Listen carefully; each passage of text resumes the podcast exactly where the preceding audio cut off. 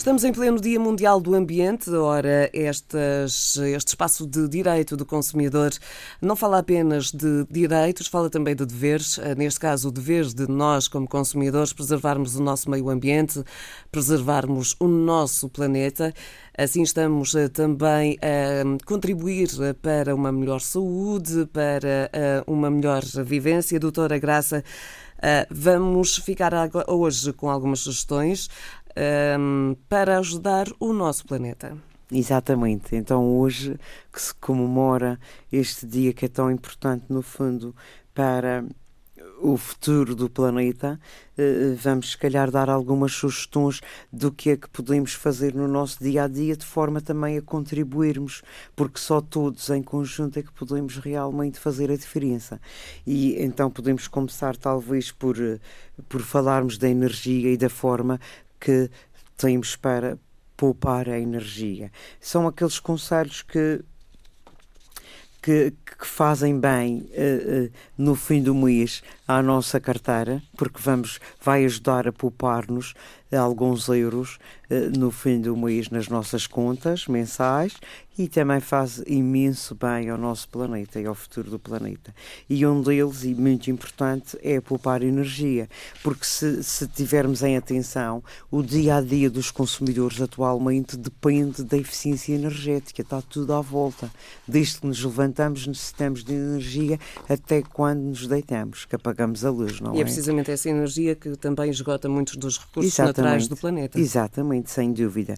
Portanto, são aqueles pequenos conselhos como desligar desligar as luzes e quaisquer equipamentos que não precisamos de utilizar, porque muitas vezes sabemos que saímos de uma sala, de um quarto, deixamos as luzes acesas e isso estamos a fazer mal ao planeta.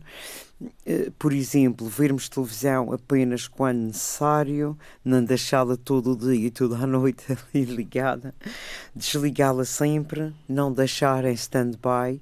Portanto, também o outro conselho será desligar o monitor do nosso computador, do nosso PC, sempre que ficarmos vários minutos sem utilizarmos e desligarmos totalmente o computador sempre que não o, o utilizarmos, certo? Outra coisa será comprar as lâmpadas e os aparelhos eletrónicos de baixo consumo energético, porque são, sem dúvida, mais económicos, mais eficientes, mais duráveis e, consequentemente, mais amigos do ambiente, não é? Nem mais. Exatamente. Poupar gás também o mais possível. Reduzir, por exemplo, a intensidade das chamas do fogão não há necessidade de estar sempre no máximo porque isso está a, a gastar muito mais gás e uh, a eficiência é idêntica. Uh, portanto, desligar também da tomada aos carregadores, transformadores, outros aparelhos de consumo contínuo, aqueles que não têm o botão de desligar. Portanto, esses temos de ter o cuidado de desligar mesmo da tomada. Por outro lado, uh, poupar energia, mas também tentar utilizar energias alternativas. Exatamente, sem dúvida. Cada vez mais esse é o futuro e para aí é que temos de nos virar, uh, de abandonarmos as energias uh, não renováveis e uh, apostarmos nestas energias alternativas, sem dúvidas, que, como por exemplo a energia solar, eólica, hidroelétrica, de biomassa, geotérmica, biogás, biodiesel, cada vez mais apostarmos neste tipo de energias, sem dúvida. Ora, vamos eh, ficar para já com estas questões energéticas neste Dia Mundial do Ambiente, eh, que é provavelmente um dos patamares que mais consome uh, também uhum. os recursos naturais uh, do planeta.